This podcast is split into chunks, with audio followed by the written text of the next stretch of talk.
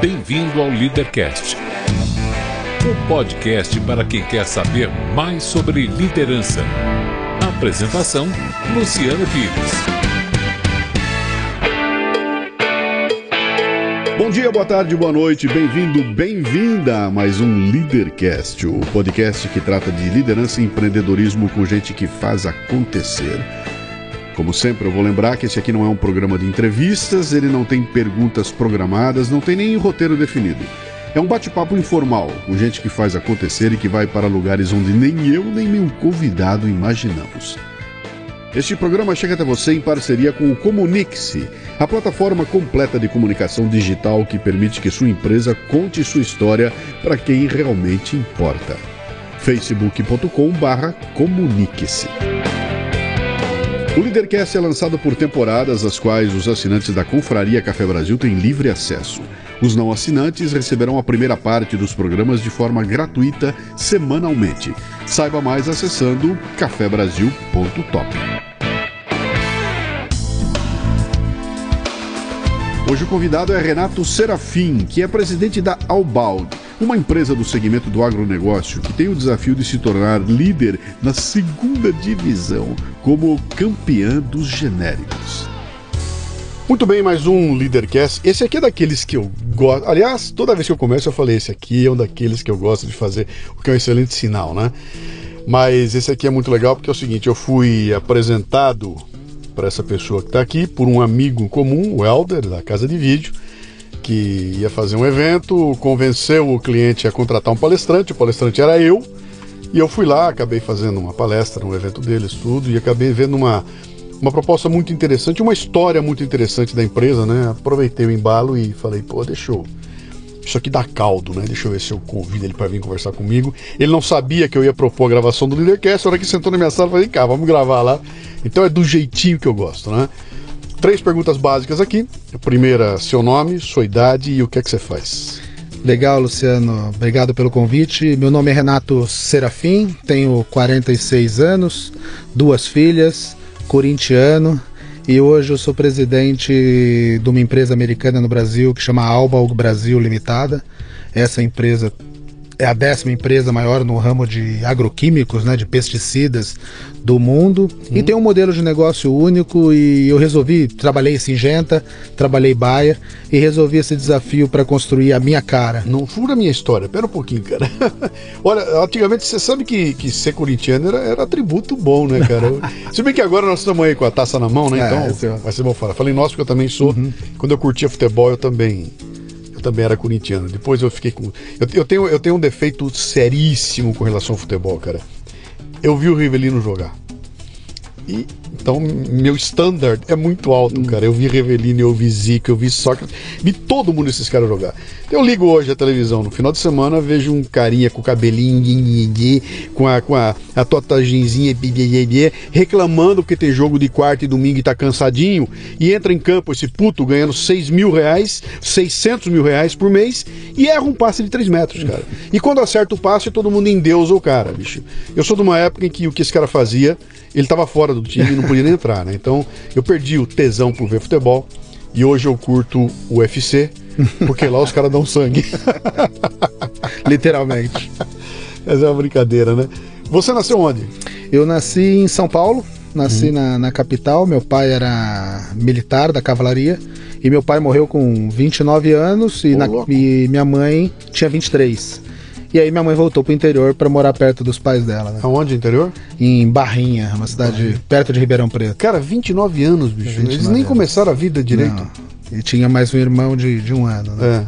Então ela voltou pro interior. Eu sempre digo que Ribeirão Preto é o bairro mais bonito de Barrinha, né? Como hum. ninguém conhece Barrinha, eu falo Ribeirão Preto. Hum, perfeito. E você tinha que idade quando o Eu tinha cinco anos. Tinha cinco anos. cinco anos. Então você teve. Cresceu sem a figura paterna. É. Teve um avô. Teve um avô. Um avô ali Que me ensinou a ser corintiano. Isso aí. Eu lembro de ser corintiano em 77 é? e meu avô saindo louco na rua. Sim. Pelo jejum, né? Hoje, hoje nós estamos mal, mal acostumados. Com aquele gol de Basílio, é. famoso até hoje, né? Mas legal, né? Ah, e aí, você cresceu então no interior, é falando que... porta porco, porquê? Porta, porco, porco, isso aí, isso aí. E, e queria ia fazer o quê? E queria ser o quê quando crescesse? E eu, eu queria ser militar. Só que tive um tio, né? Um tio, meu tio tinha sido prefeito da cidade, falou, cara, militar é, é, é, um negócio legal, mas é. Você já teve o exemplo do seu pai, do seu tio aí, parte para outro. E ele na prefeitura, ele, ele foi uma, uma, uma, figura muito forte, né? Ele era muito carismático e, e, e me convenceu a mudar. Eu comecei a, a fazer engenharia mecânica, fiz engenharia mecânica em Itajubá. E eu estudava com. morei com um japonês na República, né? Com os três japoneses maravilhosos. E os caras estudavam cálculo assistindo televisão. Uhum. E eu achei que eu podia fazer igual eles, né? e aí chegava na, na, na, escola, as notas dele 10, 9, a minha 0,5. Eu falei, esse lugar não é para mim, eu não vou ser competitivo com esses é. caras.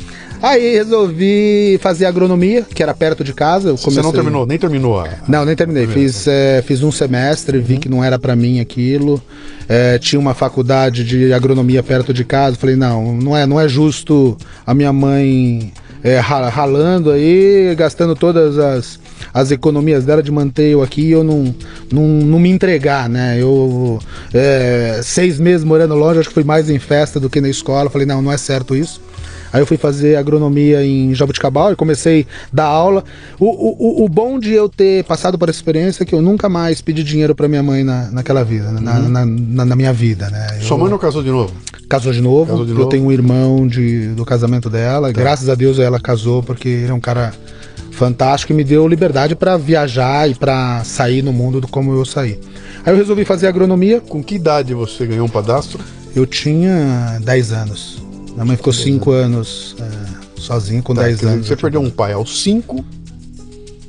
Eu não consigo dimensionar o tamanho da porrada que deve ser isso aí, cara. Com 5 anos de idade. Você nem entende direito o que é, mas deve dar uma pegada, é. né? Como é que é ganhar um pai aos 10, cara? Eu, pra, pra mim foi, foi, foi difícil, né? Porque eu me senti o dono da casa, eu me senti o homem da casa, né? E de repente você tem que dividir a sua casa com, com outro homem. Mas eu acho que ele foi muito hábil em, em me conquistar, em me, em me persuadir. E, e, a presença dele me deu uma liberdade maior até para alçar é, outros voos, né? Tinha pra, alguém cuidando da Tinha alguém mãe. cuidando da minha mãe. Sim, Acho legal. que ele me deu mais liberdade para sonhar, né? Sim. Talvez se, se não tivesse ele, talvez os meus sonhos estariam mais limitados. Entendi. Eu acho que a presença dele fez eu, eu, eu conseguir sonhar, conseguir conseguir dar, dar outros polos. Essa né? visão é legal, cara. Esse, é. esse é um ponto de vista que normalmente a pessoa se foca no conflito, né? É. E esquece dessa história de, cara, tem alguém cuidando da minha, é. da minha mãe. Pô, que legal. É, que eu legal. acho que isso eu devo a ele. Eu só, uhum. Cada vez que eu dei um pulo pulo, cada vez que eu tive que sair perto da minha mãe, cada vez que eu, que eu, que eu fui morar longe, eu lembrava que eu só posso fazer isso que, Porque ele, que tá ele está lá, né? Então acho que, é, tem muito agradecimento a ele. Que bom. E aí você foi fazer agronomia? Aí fui fazer agronomia, é, fazer agronomia, fazia agronomia, dava aula particular. De? De, de física, matemática, porque eu, pelo menos os seis meses de engenharia me ajudou a, a pensar isso. É. E, e depois eu entrei, comecei, fiz um ano, um ano e meio de faculdade, eu já tinha, já tinha começado a fazer estágio numa empresa chamada ICI. Sim. Né? ICI era a antiga Imperial Chemical Industries. É, patrocinava o Nelson Piquet na, na época, Sim, né? Então era uma, uma grande empresa. Cê, cê, era, era uma coisa até. Dava, dava um orgulho do caramba trabalhar uhum. naquela empresa, uma empresa também muito enxuta. Comecei a fazer estágio na, na ICI, a ICI virou Zênica, a Zênica virou Singenta, e eu já do estágio já fui efetivado na na Zênica. Com que idade você entrou lá? Eu entrei em 19... eu, eu formei em 1994, uhum. entrei em 1994. 22, 23 Já anos. 22 anos, mais dois anos e meio de estágio tá. nessa, nessa empresa. Tá, tá. Comecei a minha carreira na área de pesquisa e desenvolvimento, então era um cientista, né? Fui o, fui o primeiro pesquisador da, da Singenta a trabalhar com fungicidas. A, Singenta, a Zênica, na época, era muito forte em herbicida. Uhum. E fui o primeiro pesquisador a trabalhar com fungicida. e hoje, esse, esse produto que eu trabalhava virou líder de mercado, é, né? Mas que interessante, você entrou então numa, numa posição técnica. Entrei numa posição Como técnica. técnico mesmo, Entrei numa né? posição técnica. eu, tinha, eu, eu, tinha entendido que tua área era área comercial e marketing, eu não sei porquê. Eu Algum... entrei como técnico e, e, aí você falava assim, é, qual era o seu grande sonho, né? Meu grande sonho quando entrei na área técnica era ser diretor de marketing de uma grande, de uma grande empresa. E aí eu comecei a construir a minha carreira toda para marketing, né? Então, por, que, por que marketing? Cara, eu acho que o, o, o, o marketing, na, na minha essência, são aquelas pessoas que sabem contar história. Sim. Né? E, e, quando eu via uma, uma campanha ou quando eu via uma história de marketing, eu me identificava com, esse, com, com, com essa coisa de contar história. Eu, eu, sempre me identifiquei muito bom de, de contar história, né? de pegar um produto e transformar esse produto em algo que o consumidor queira. E quando eu via isso, eu falei, não, eu quero começar a fazer isso e, e eu quero ser diretor de marketing. E aí eu comecei a voltar toda a minha carreira de um lado técnico uhum. para um lado mais comercial e, e de marketing. Só o que, o que me permitia contar uma grande história era meu lado técnico. Porque quando você tem as bases técnicas você estabelecidas, conteúdo, você tem um conteúdo, você tem, você tem um conteúdo, conteúdo, né? Sim. Por isso que eu gosto muito até, até do que você está fazendo do marketing de conteúdo, né? Eu, eu, depois a gente pode chegar na minha empresa, mas eu, eu aboli tudo na minha empresa o que seja marketing só de é, é, pray, spray and pray, né? Entendi. Eu quero ser, eu quero fazer um marketing focado. E o marketing de conteúdo me permite fazer isso. Legal, legal. Então é, é esse negócio do, do de querer contar uma história, eu estou aplicando hoje na, na empresa, mesmo não, não, não estando mais na área de marketing. Deixa eu explorar uma coisinha aqui com você. Quer dizer, você é um garoto de 23, 24 anos de fazendo uma função técnica dentro do laboratório, trancado lá com o seu jaleco branco, e resolve que vai para a área do marketing, né? Quer dizer, você está saindo do, do Oceano Atlântico para entrar no Rio Tietê limpo. da água para o vinho, quer dizer, são uhum. coisas totalmente diferentes, né? Como é que você, você olhou para isso aí e falou, bom, já defini que é lá que eu quero chegar. Como é que você definiu os passos que você ia tomar? O que, que você fez, cara? Como é que eu faço para sair daqui e ir para o marketing? Luciano, sabe, sabe que, que, que, que, é engraçado, né? Quando, quando eu chego na, na minha carreira, eu, eu, eu sempre dei, coloquei timelines né, na, na, minha carreira e fui fazendo o trabalho. Então eu, eu, trabalhava na área técnica, 24, 25 anos, na área técnica, fiquei dois anos, falei, não, eu preciso ir para marketing. Aí eu comecei a fazer uma pós-graduação em marketing, comecei a fazer leituras de livro de, de marketing, comecei a frequentar é, seminários, comecei a ver o que os caras de marketing da minha empresa estavam fazendo. Então sempre fui um cara curioso e eu transformei isso no, numa vantagem. Então essa proximidade com os caras de marketing fez eles usarem o meu conhecimento técnico para desenvolver produto, para criar produto. Então essa troca de experiências fez eu ficar mais perto deles. E eu falava assim, não, com 30 anos eu tenho que ser gerente de, de marketing. Você foi lá e deixou eles saberem que você era um cara interessado no. Deixa eu ver se eu, se eu, se eu elaboro melhor isso aqui. O cara, do, o cara técnico tá lá, o cara tá trancado no seu mundinho ali, a coisa técnica, ele não tem a embocadura de uhum. conversar com o cliente, de falar com o mercado. São dois mundos completamente diferentes, tanto que eles não, eles não se dão bem nunca. É sempre um, é, uma, é, uma, é, uma, é uma relação conflituosa uhum. né, nas empresas. O que de certa forma é legal, se você tiver uma liderança boa, você transforma esse conflito em energia criativa, isso é muito legal. Nem sempre funciona assim. Mas você deu uma olhada lá e fala muito bem, eu estou aqui como mocinho e lá estão os índios, eu tenho que falar com os índios. Primeira coisa, tem que aprender a língua deles, né? E você foi fazer isso, foi uhum. se preparar.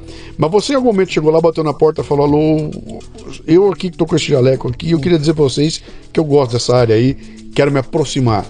Me chamem para trabalhar com vocês. Como é que você fez para dar essa. É, sabe o que, que, me ajudou muito, Luciano? Foi, foi o, a própria história do produto.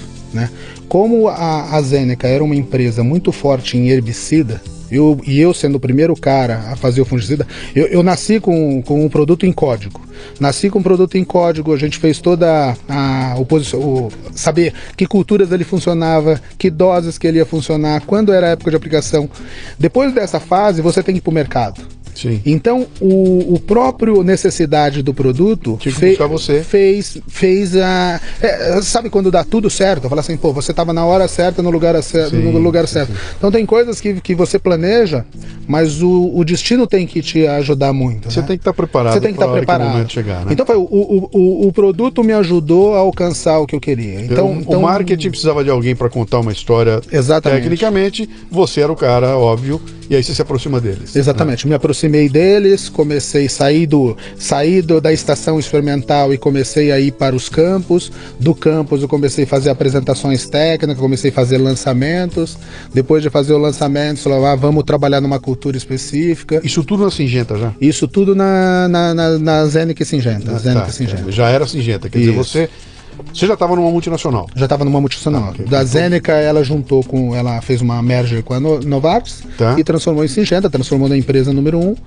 E aí no, foi uma fusão, no, no, meu ponto de vista, uma das melhores fusões que eu, que eu já vi. Uhum. Porque foram duas culturas totalmente diferentes, mas que respeitaram é, as posições, respeitaram as características das pessoas. Uhum. E nessa fusão eu era desenvolvimento de mercado, eu aproveitei toda essa fusão para ir para gerentes de marketing. Uhum. Mudei para o Cerrado, aí eu fui gerente de algodão e, e feijão. Antes de ser gerente, o que, que você fazia? Eu era desenvolvimento de mercado, eu estava como desenvolvimento de mercado tá. para. Você não tinha uma equipe? Não, não, não tinha uma equipe. E você de repente é promovido a gerente. É isso. E aí você passou a ter uma equipe. Sim. Muito bem. Então eu vou fazer a pergunta que eu sempre faço aqui para todo mundo, né? Você, num dia você acorda gerente, descobre que tem que botar uma gravata e uhum. chega na empresa de gravata com uma outra postura. Os amigos que brincavam com você não vão brincar mais, porque agora você é o chefe, etc e tal. Alguém te preparou para esse momento que você ia deixar de ser o cara, o lone, o lone wolf, uhum. o cara que resolve tudo sozinho, para ser o cara que comanda uma equipe? Você teve algum tipo de preparo para isso? Eu acho que, na minha, na, na minha opinião, as empresas preparam as pessoas para crescerem, preparam as pessoas para alcançarem postos maiores, mas eu não sei se as empresas preparam as pessoas para ser gestor de pessoas. Uhum. Porque esse é um choque, né? Porque esse, esse para mim foi, foi um, um, grande choque de, de ser amigo de todo mundo para de repente ter uma equipe, para de repente ter que, ter que como, como eu digo, né? Eu, eu tenho uma coisa que eu digo, eu, eu, eu, eu, não gosto de ficar tomando conta de adulto, né? Uhum. E, e às vezes ser, ser chefe, ser líder, você precisa tomar conta de, de adulto. Porque nem todo mundo pensa igual você, nem todo mundo tem a velocidade igual você. Então você, é, de repente você você é, tá de, diante de pessoas diferentes, diante de conflitos e você tem que gerenciar isso.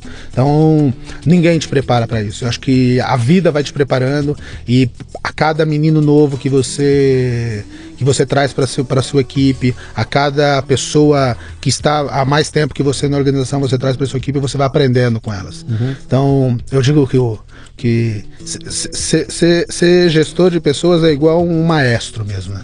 Afinal, você não, não faz nada, mas se você não, não coloca todas as pessoas para trabalhar junto, para terem o mesmo objetivo, você não consegue ser gestor. Então, eu sempre me, me caracterizei de ter meu time, de, de, de, de ter um, um, um, objetivo. Eu queria que as pessoas sonhassem o meu sonho. Né? Se as pessoas sonhar, sonhar o meu sonho, eu consigo com que personalidades diferentes, pessoas de idade diferente, de características diferentes, sejam é, estejam juntos nesse, é, nesse sonho. A, né? a, imagem que eu uso para isso é aquela do capitão do navio que reúne a tripulação e fala: estamos indo para a Nova Zelândia e vamos chegar na cidade de Auckland, é. entendeu? Todo mundo entendeu? É para lá que nós vamos, portanto vai ser frio, não vai ter vento, etc. Mas tá todo mundo no mesmo barco indo para a mesma direção, né? Quando você não põe isso aí, um acha que está indo pro Saara, o outro acha que está indo não sei o quê, cada um faz uma bagunça. Quer dizer, ordenar isso aí, fazer com que o pessoal entenda o caminho, é o primeiro passo, né? E o segundo passo é botar todo mundo no mesmo ritmo, é. né? Falei, cara, então vamos. E aí é, aí é porrada, né? Aí eu não sei, não sei outra forma de fazer, né? Não, tem, uma, tem, uma, tem uma coisa, Luciano, que eu, que eu brinco, né? Uma vez eu, eu, eu saí da Singenta e fui para a Bayer. São empresas totalmente diferentes. E eu sempre brincava na Singenta com uma, com uma, com uma frase que eu falava: a, a velocidade da locomotiva, quem dá não é o, a máquina, é, é o mais lento. É o vagão mais lento. É o vagão mais lento. E, e, e você, de repente, falar isso abertamente, as pessoas assustam, né? Sim. Então, o, o que era normal numa empresa, a gente ter essa velocidade, na outra empresa já não era tão, tão, tão normal. Que é a assim, tal da né? cultura. Que é a tal da né? cultura. Né? Eu, eu, eu, as vantagens são, são, são O pessoal fala muito, mas existe, e, e, é muito claro isso. Cada empresa tem uma cultura, ah. um jeito de funcionar. E essa cultura é uma coisa que não é. Você não consegue pegar, ela, ela é etérea, né? Ela, é, ela é a soma de, de, de comportamentos que estão ali dentro. Né? E, e, e, o legal é que o ponto forte de cada uma dessas organizações é isso. Uma, uma é mais. toma mais risco Sim. e a outra é mais cautelosa. Sim. Então, como, como você trabalha é, nesse, nesse ambiente, né? Uhum. Um ambiente que, que toma risco, que é agressivo, que vai para frente, e outro que é analítico, que planeja, que dá os movimentos certos. Então são duas culturas que se você aprender e se você conseguisse. É, é, é, misturar numa organização seriam fantásticos. Né? Naquele momento, então, que você assume a gerência de produto, então você deixa de ser o técnico que desenvolve o produto em si para ser o cara que vai botar o produto no mundo, uhum. né? Como é que foi o choque isso aí, cara? A hora que você de repente está no campo e teu interlocutor não é mais um colega de laboratório falando em Yiddish. É, é um cliente. É um cara do campo, com a mão cheia de calo, que usa o teu produto e que não tem a menor ideia das, das coisas técnicas ali. E você tromba com esse mundo, e aí? O que, que foi? Eu acho que o. Na, na, na minha opinião, foi, foi. Eu peguei um produto que estava muito fácil para ser adquirido pelo, pelo agricultor. O agricultor tem uma necessidade diferente do que nós queremos como marqueteiro. Né? Às vezes nós queremos que um produto aumente a produtividade do agricultor, mas naquele momento o agricultor não precisa de aumentar a produtividade. Uhum. Ele precisa reduzir custos. E, e, esse e entender esse essa, essa do que o cliente quer e do que você quer é, é a riqueza de marketing. Então eu sempre procurei é, ser um catalisador. Né? Então, o catalisador é aquele que pega todas as, as coisas, que ouve todas as partes e tenta transformar em algo, em algo maior. Então, naquele momento que eu tinha um produto só, a gente começou a trabalhar com programas de uso. A gente tentou fazer um balanço do que era uma alta tecnologia com uma média tecnologia para caber no bolso do agricultor. Conseguimos, é, nesse meio tempo, criar algumas soluções que estavam fora da porteira. Né? Uhum. Né? Então, é, um exemplo que eu dou quando eu fui gerente de feijão, nós começamos a trabalhar com, com feijão rastreado, que era o feijão garantia de origem, né? Que você, é, você conseguia. Porque o, o problema do, do, do feijão que ele não tem preço em bolsa, então ele não tem um preço determinado. Uhum. O feijão pode estar 100 reais num dia e estar tá 10 reais no outro. Então a volatilidade é muito grande. Então nós conseguimos fazer um, um trabalho com supermercados para tentar garantir um preço fixo. Então nós começamos a buscar soluções que atendiam não só a eficácia do produto, uhum. mas também o que o agricultor queria. Né? Eu acho que é, essa foi a, o, o, o, meu aprendizado. Isso é um tema legal que você está colocando. Eu trabalhei em autopeças, né, na indústria de autopeças há muito tempo. E um dos maiores desafios que a gente não conseguiu vencer, cara, que é um negócio complicado, que era fazer com que a empresa entendesse que o marketing ele tem duas mãos, né? Ele não é da empresa para o mercado contando o que tem, ele é também o canal de trazer de volta para dentro da empresa, não. pegar um engenheiro e falar, bicho, isso que está fazendo aqui não adianta porque o mercado não quer. E botar na cabeça do engenheiro disso, é eu, eu tenho um caso delicioso lá. A gente lançou uma vez um produto que era coroa e pinhão do Mercedes-Benz. Então era uma, uma, engrenagem sofisticada e tudo mais, que era vendido no mercado aqui de montão. A gente resolveu comprar umas máquinas malucas. Me lembro que a máquina na época custava 10 milhões de dólares, era um negócio maluco. Botaram a máquina lá e começamos a fazer a nossa coroa e pinhão para lançar no mercado dominado por um, um outro grande concorrente. Né?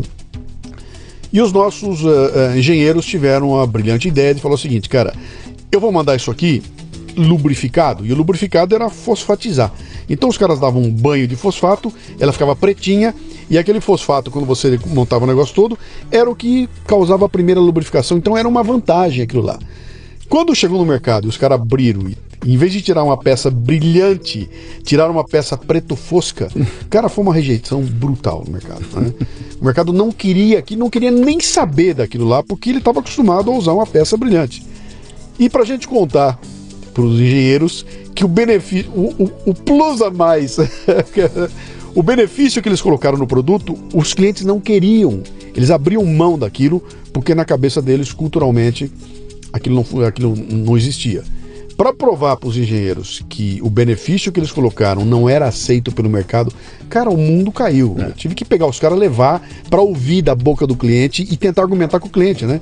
Falou, cara, é impossível. Esse esforço que você vai fazer para provar para os caras que tem que usar, faz tira a tal da fosfatização e faça igual aos outros, para pegar a cultura deles, né? Então, tratar o marketing é. como esse vai e vem era uma é. baita de uma dificuldade, né? Esse poder, esse, o, que eu gosto muito do marketing e e, eu sempre digo para as pessoas, né? O, o marketing ele tem que saber muito mais ouvir uhum. e saber catalisar do que simplesmente ser o dono da verdade. Uhum. Porque na maioria das vezes que o marketing tenta ser o dono da verdade, a barreira que ele vai encontrar junto ao consumidor é muito, é muito maior. Sim. Então ele pode ter o melhor produto do mundo, mas se ele não entender a necessidade do, do produtor, uhum. não adianta. É, eu sempre digo, né? Pro, produto não é que nem gato, né? Que você joga e, e, e cai de pé. Cai pé você tem que posicionar, você tem que saber o melhor preço, você tem que saber como que você vai acessar, para quem é. Uhum. Eu gosto muito de, de de, trabalhar na agricultura com segmentação. Né? Que o, o, a agricultura hoje representa 30% do, do PIB e nós achamos que o agricultor é aquele, aquele caipira, sim, aquele cara do, do passado. Né? Hoje eu falo, hoje nós temos um milhão de agricultores no Brasil que movimentam o mercado inteiro. Desse um milhão de agricultores, 95% é classe A e B. Sim. Né? São, são, são caras que, que gostam de marcas, gostam de, de, de luxo, uhum. que gostam de, de, de investimentos. Que, que, lidam com tecnologia. Que lidam com tecnologia. E, e, e, e, também não são todos desse jeito. Né? Então, no, no, no, no trabalho do, do, do agricultor, nós temos quatro segmentos chaves. Nós temos aquele cara que gosta de marca, que gosta de tecnologia, que é o puxador de fila. Uhum. Esse cara é o cara da John Deere, é o Sim. cara da, da Toyota Hilux. Tem aquele cara que gosta de preço. Não uhum. importa a sua solução. Ele quer, ele pensa em custo, custo baixo a todo momento. Esse é um cara para hoje para minha empresa é o meu foco de trabalho. Uhum. Tem um cara que gosta de conveniência. Aquele cara, cara, eu quero um cara que me ajude a, a desde a semente até a colheita, eu quero um cara que ajude disso. Uhum. E tem o cara que é relacionamento. Sim. É aquele cara que não importa para onde você vai, ele vai junto com você. Então entender essa segmentação em marketing é muito importante. Uhum. Acho que o marqueteiro que conseguir entender essa, essa diferença do público, ele consegue acertar o produto Até porque dele. Ele, ele cria, ele cria a história que cada um precisa ouvir. Ele cria a história, exatamente. É, é, não... E a gente está muito formatado. É. Dá uma história só e fala, vá vender essa história porque é, é tudo agricultor, né? É. E não é nada disso. Eu em, eu, em agosto, setembro de 2014, eu fiz o circuito AproSoja. Ah Mato Grosso inteirinho, né? Foram 22 cidades, 6.500 quilômetros em 40 dias. Foi um negócio maravilhoso, cara. E pela primeira vez na minha vida eu mergulhei no agronegócio. Até então eu conhecia a agricultura, que é uma coisa. É. Lá eu caí dentro do agronegócio e vi o agronegócio desde a fazenda Primavera, que é, sei lá, é, é uma das maiores do mundo, que tem aquelas coisas que você fala inacreditável que eu estou vendo aqui, o volume de coisa ali dentro, até um agricultor, um, um agricultor, um cara do agronegócio que tinha um negócio médio ali, onde a mão dele estava cheia de calo, porque ele vai lá para dentro, ele faz. Não é o Zé, não é o Jacatatu, né, clássico, mas é um cara que tocava um negócio desse e que faz, é, é, faturava por ano 10 milhões de reais, né? Quando ele falou 10 milhões, eu, pô, 10 milhões é um baita número. Mas a hora que ele mostrou para mim no papel, eu falava, cara, cara, um cara que faz um negócio de 10 milhões lá equivale a um executivo de uma empresa aqui em São Paulo, que trabalha aqui e ganha um salário de, sei lá, 20, 30 mil reais. É a mesma coisa, porque no final dos 10 milhões, quando tirar todo o custo, vai sobrar para ele um, um, um, salário médio, mediano aqui, né? De qualquer forma, eu entrei dentro de um mundo que para mim era totalmente desconhecido cuja imagem que eu recebia era a imagem que a imprensa faz do agronegócio. Você sabe que a imprensa não dá moleza, cara. Agronegócio na imprensa é matar índio, roubar terra, desmatar, matar bicho, envenenar água, etc e tal. E eu vou para lá com toda essa, essa bagagem, chego lá e eu começo a desmontar tudo isso aí na medida que eu vou falar com os caras que não estão brincando, cara. Então, com um cara que. Se eu chegar pro cara e falar, você, você está envenenando as águas. O cara vem para mim e fala o seguinte, cara, eu, eu trabalho com a menor quantidade possível de, de pesticida ou que for, por uma única razão, é porque eu não sou burro.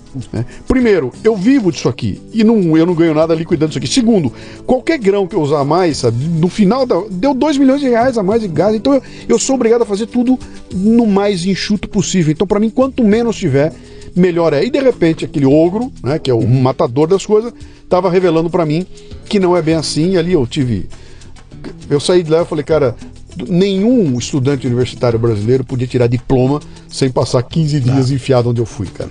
Para ver e voltar e contar para as pessoas aqui, né? Bom, você está nesse mercado desde sempre, tá? Desde sempre, né? Você é um cara que fabrica veneno. Isso. E você envenena as águas dos rios, uhum. você envenena o leite do boi e por tabela você envenena meus filhos, né? Como é que você consegue dormir à noite? Ah, eu consigo dormir à noite porque é, é, eu, eu sei o que nós estamos fazendo é algo bom. Porque sem, sem os, os nossos produtos, o agricultor não ia colher nada. Né? Se você falar que, é, que o agricultor é, com produtos orgânicos é a mesma coisa, é a mesma coisa que dizer que seu filho, se ele pegar uma infecção na garganta, o chá de boldo vai curar.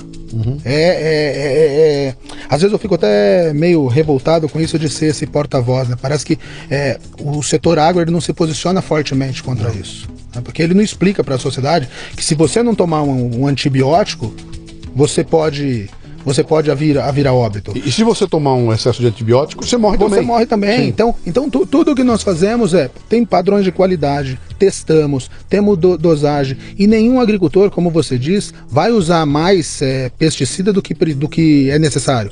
Porque no final custa muito dinheiro. Se ele fizer, se ele... Isso, se ele fizer isso, ele não está no agronegócio. Exatamente. Ele está fazendo outra coisa. Se, se ele fizer isso, ele não vai ter rentabilidade, consequentemente, ele não vai produzir. Então, é, eu, eu acho, eu, eu, na minha opinião, o setor agro ele é fraco, e principalmente nós, como indústria, nós, nós somos muito ruins em explicar a necessidade dos nossos produtos. Sim. Seria muito fácil, e, e eu digo, o, o, Brasil ele é o maior mercado de proteção de cultivos do mundo.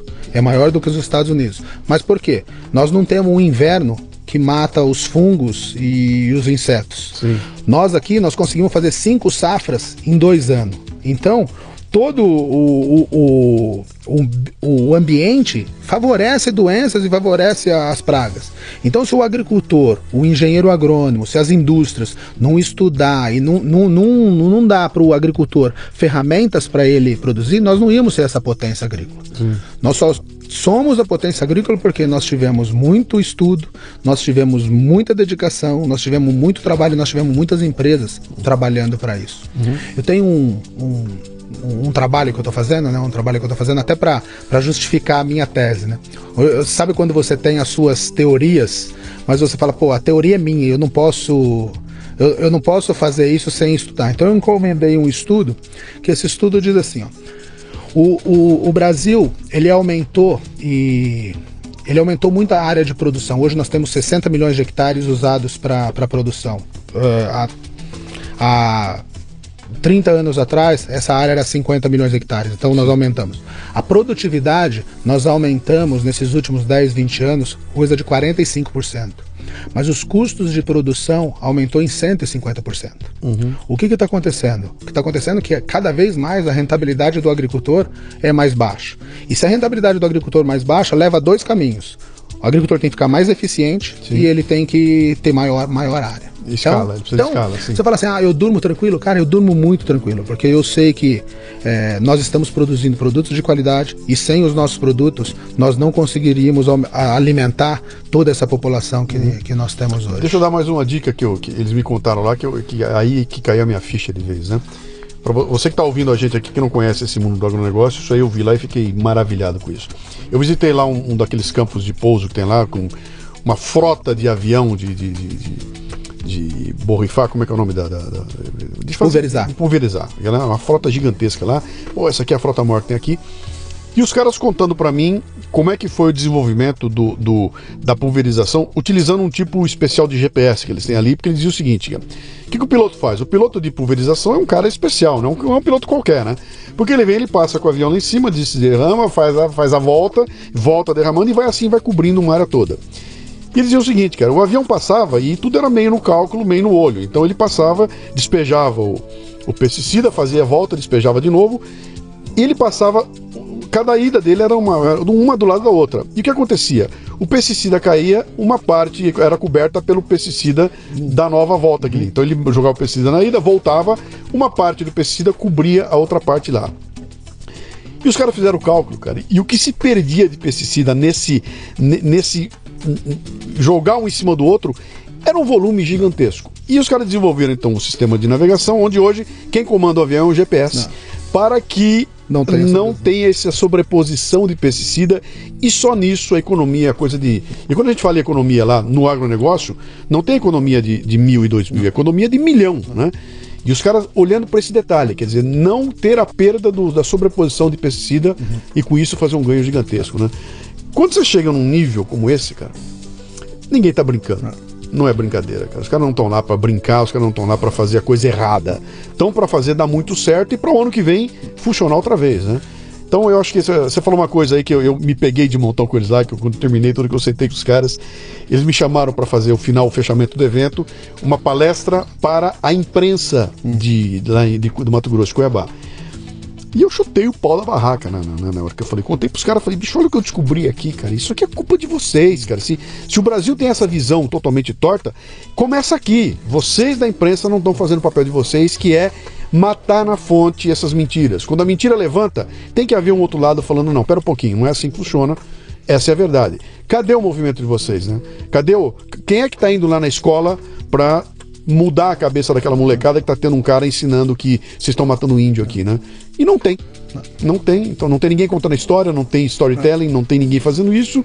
E vocês tem, perdem uma guerra cultural gigantesca, né? E, e, e, também tem um ponto, Luciano, eu não sei se é a cultura do, do brasileiro, mas nós, é, nós não gostamos de valorizar as pessoas que, que dão duro, que trabalham. Né?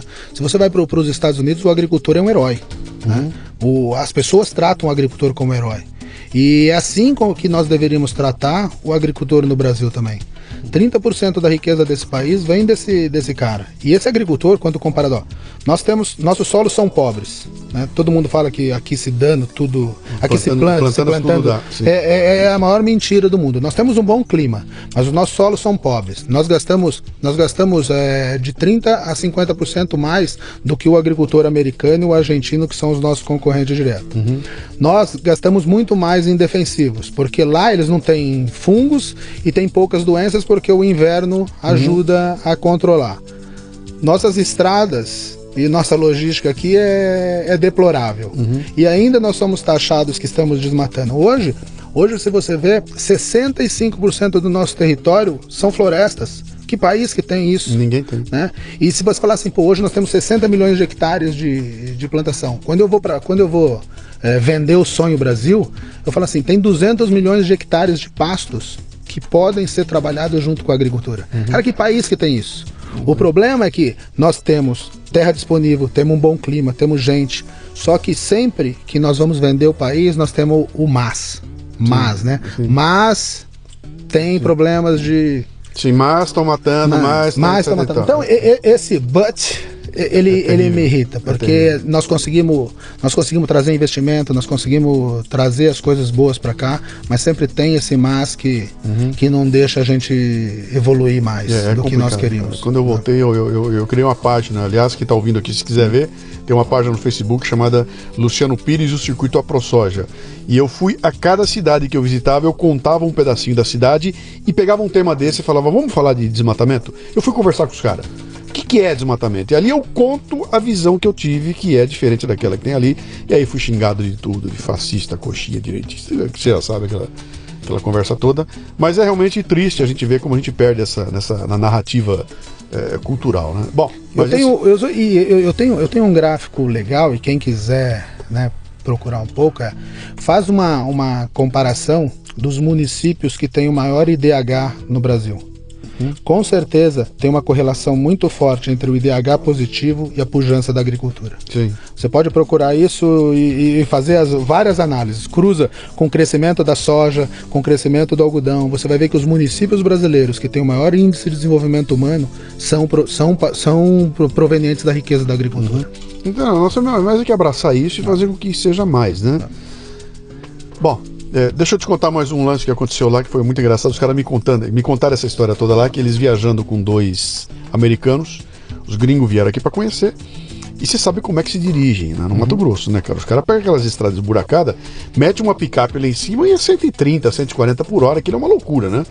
E os caras vão e voltam lá, e os gringos visitando aquela coisa, aí pararam para tomar um negócio lá, e o americano vira pro brasileiro e fala o seguinte, falou, cara, vocês não têm estrada vocês não têm hidrovia, vocês não têm aeroporto, vocês não têm porra nenhuma e ainda assim vocês nos enchem o saco, cara.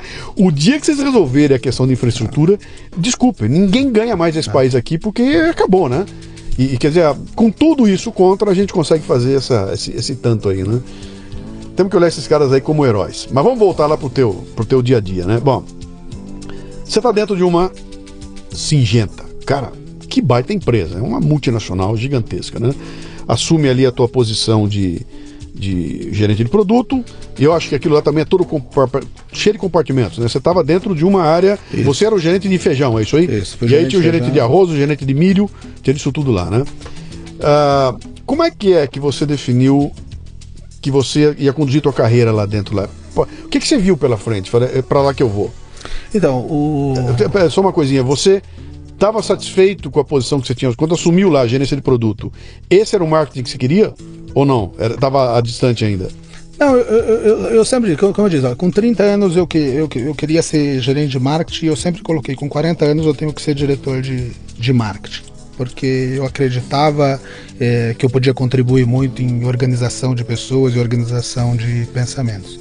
E comecei a desenvolver a, a minha carreira na Singenta para isso. Chegou um, um, uma época na Singenta que apareceu uma oportunidade para eu ser diretor de novos negócios na empresa. A Singenta é uma, uma, empresa fantástica e ela tinha um braço lá que era tipo o que eu brincava, eu era aquelas némoras no tubarão, né? Eu Sim. vivia com o nome da, da do tubarão, Sim. mas eu ia muito em universidades, eu ia muito nessas startups para montar novos negócios. Então tinha cinco, seis pessoas que trabalhavam comigo que pensava fora do quadrado, eu tinha um PNL é, separado, hum. uma, uma, um objetivo de que 10% da inovação de 10 anos vinham, vinham, viriam dessa, dessa área. E e estava muito feliz nessa, né, nessa função, nessa área, né? enquanto, eu tinha, enquanto eu tinha recursos, enquanto me, me davam autonomia para eu fazer as coisas, eu, eu, eu fui bem.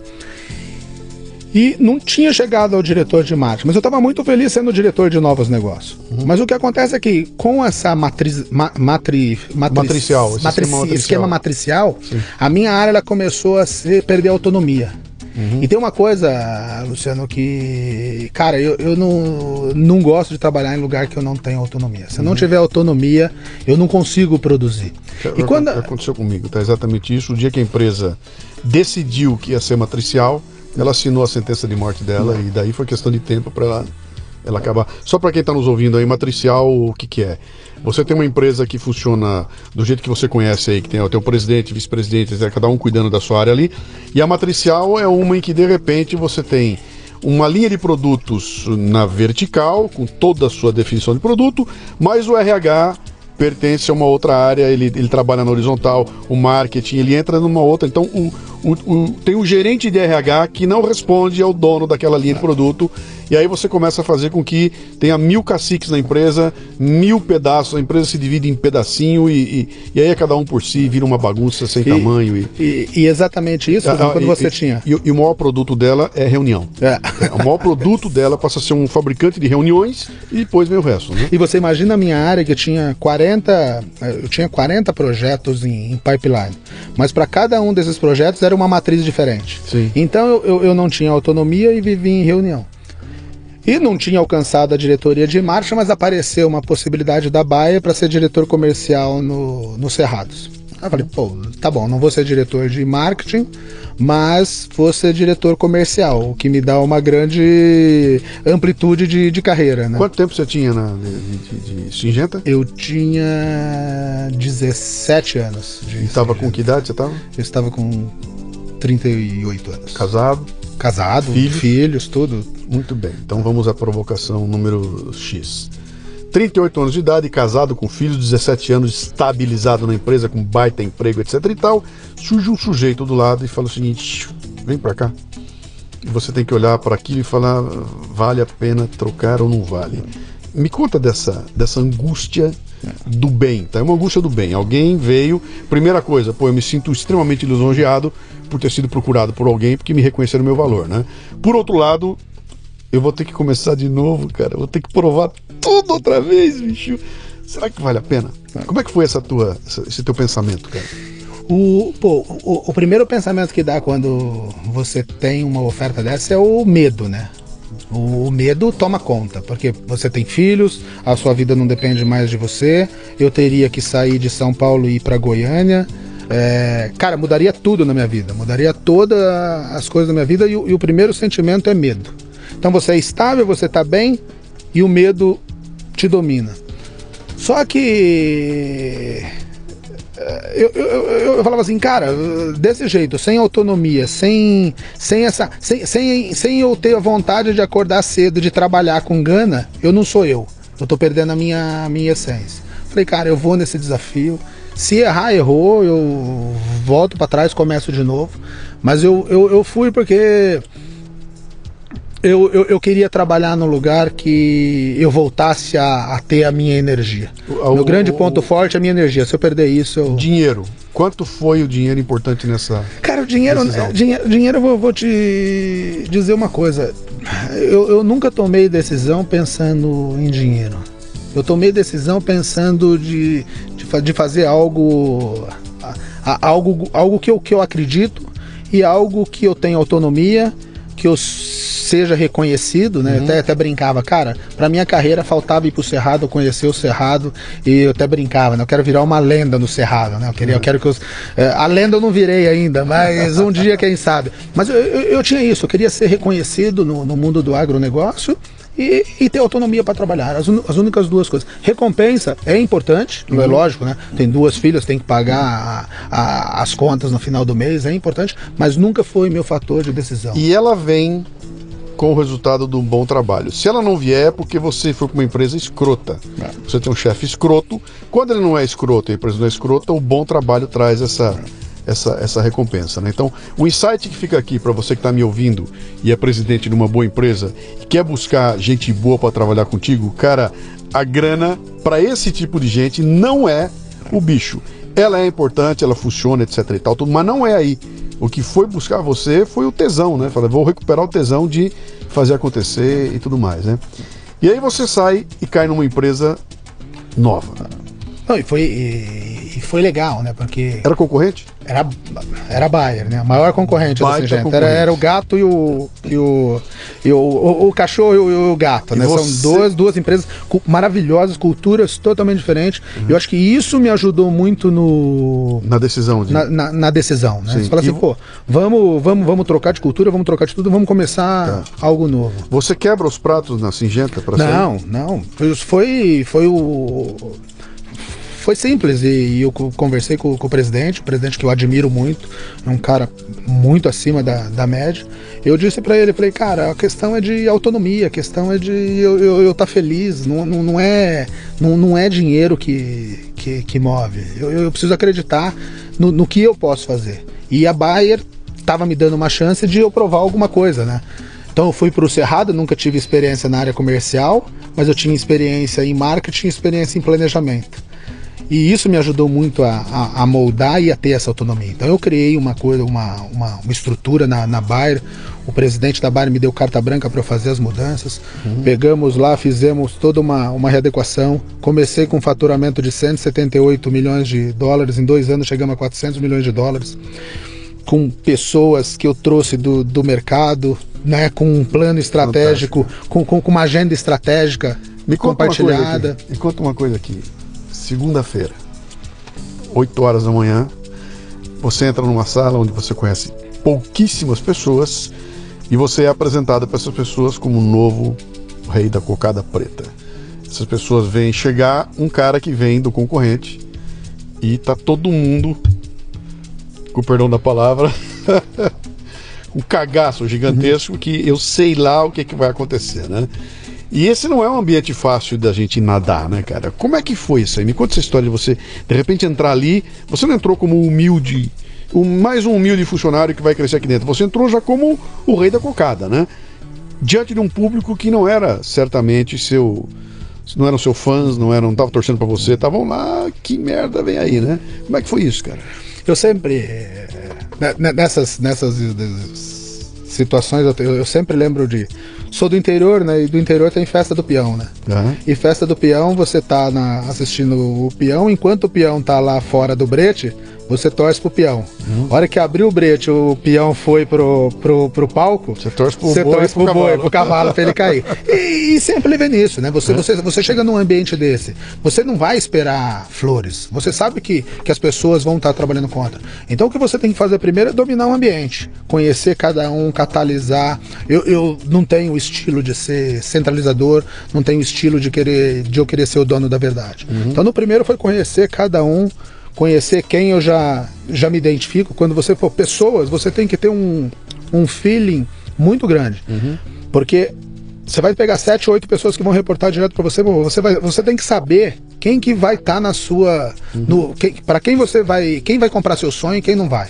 O nome, o nome disso é Game of Thrones. É, é mas, mas é, é, verdade, porque não, não é. adianta. Porque se a pessoa não comprar o seu sonho e não estiver junto com você, vai ser um desgaste para você, vai ser um desgaste para ela também. Sim. Então você tem que identificar isso logo para você limpar o, o terreno. Uhum. Não adianta, você não é ser duro, não é, né? não é, não é você ter paciência de querer ouvir todo mundo, mas você já tem que fazer uma rápida identificação, porque quanto mais você demora para você identificar quem, quem acredita no seu sonho, uhum. quem acredita que pode mudar, quem acredita que está com você, quem você acredita que vai jogar um jogo limpo, ou você, ou você vai ter um sabotador dentro de, de, um time. Uhum. Então não adianta. É você falou, pô, se, se, se, se, se você não tiver as pessoas. É, é, é, indo junto com você para Auckland, uhum. alguém vai querer desviar o caminho e não dá certo. Né? Então, é, a primeira coisa que você tem que fazer, você tem que, você tem que saber que você ali é o peão. Então, uhum. enquanto você tá fora, enquanto você não mostrou nada, tá todo mundo torcendo para você. Uhum. E a hora que você vai lá, tá todo mundo torcendo pro, pro cavalo. E você tem que identificar fácil, dar uma direção. Uhum. Acho que o, o, o principal nesse momento, eu gosto muito do livro dos 100 dias, né? Né? Aquele livro, os primeiros sim, é, 90 sim, dias, sim, os primeiros 100 dias, né? Eu falo assim, pô, a primeira coisa que você tem que fazer, cara, é identifique mais rápido a organização. Identifique os pontos fortes, identifique os pontos fracos, mapeia as pessoas e, no segundo momento, dá uma direção o mais rápido possível. Uhum. Então, o que eu fiz lá foi isso. Identifiquei meu time, identifiquei a situação e demos um rumo rápido. Falamos, ó, nós vamos sair daqui do ponto A para o ponto B e do ponto A para o ponto B nós vamos dessa, dessa maneira. Uhum. Depois que você colocou todas as pessoas por volta na, na, na, sua volta na sua no seu no, junto com você não não não te bajulando né no, ou, ou, não mas cada um no seu papel no seu melhor papel e você construir isso eu não tenho não tenho não, não tenho medo uhum. mas é, é, você você tem que ter acho que o principal ponto é você transformar esse seu medo na sua fortaleza. Uhum. O medo te fortalece. Né? Quanto mais você pega esse medo e constrói, porque o medo faz você acordar mais cedo, o medo faz você trabalhar mais, o medo faz você estudar mais, uhum. o medo faz você identificar mais as pessoas. Porque se você não tem medo. Eu fiz agora, um, um, publiquei no Café Brasil o Premium, agora a primeira, a primeira rodada para valer dele tem um material sobre o medo. Eu coloco lá, faço um e-book chamado Ensaio sobre o Cagaço, né? E ali eu comento isso, falo, o medo tem coisas que só ele te dá. Por exemplo, você não tem medo do que não importa. Portanto, o medo te ensina o que é importante. Se eu tô com medo é porque importa para mim, né? Uh, outra coisa, ele te mantém alerta, cara. Ele te bota no estado de criatividade que se você não tem medo, você, você tenta desesperadamente procurar uma solução. Então você está o tempo todo pensando naquilo. Quer dizer, ter medo é legal. E quem não tem é um estúpido, né? Porque vai quebrar, vai quebrar a cara. Isso que você descreveu agora há pouco aí é política. É, é política, política corporativa, né? Fazer política dentro da Singenta era igual fazer política dentro da Baia? É a mesma coisa? Numa vez que você define as, as ferramentas, ela é aplicável em qualquer lugar, cara? Qualquer Na... empresa? Não é, porque são ambientes completamente diferentes, né? Num, num, numa você tem que ser mais polido, você tem que medir mais as, as palavras, na outra tolera mais a ambiguidade, tolera mais as discussões fortes.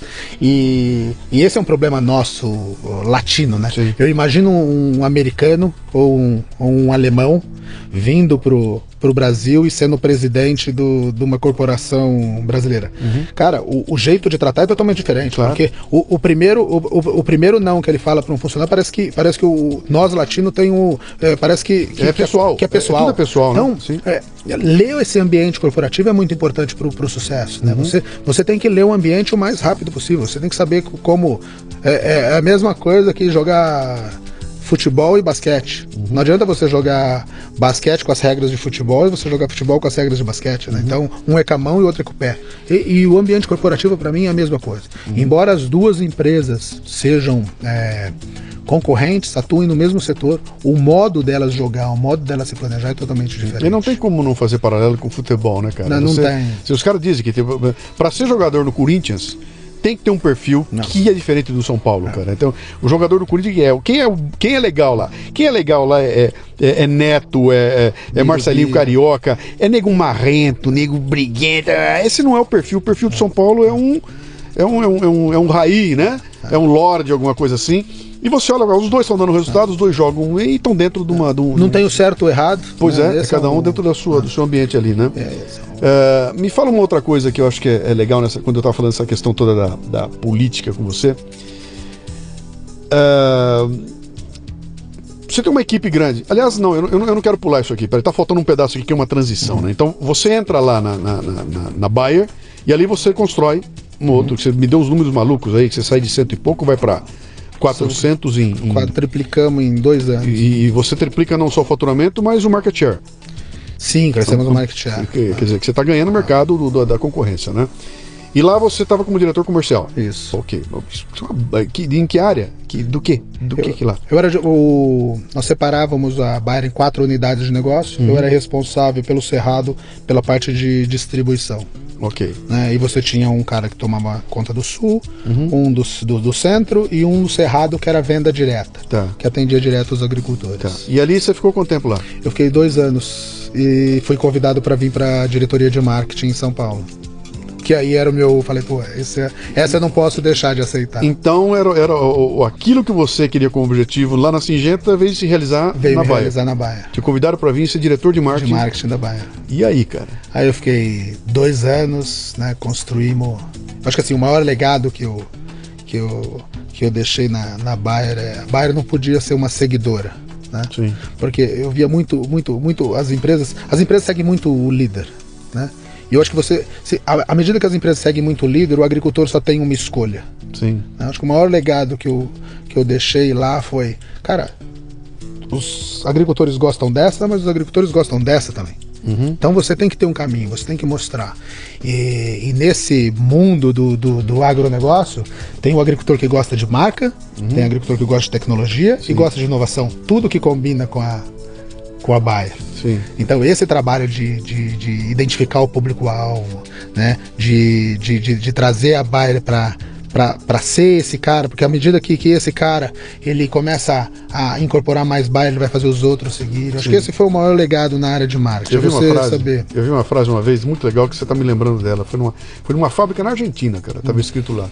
Nós não seguimos tendências, nós as criamos. É, né? Exato. Nós aqui criamos tendências, né?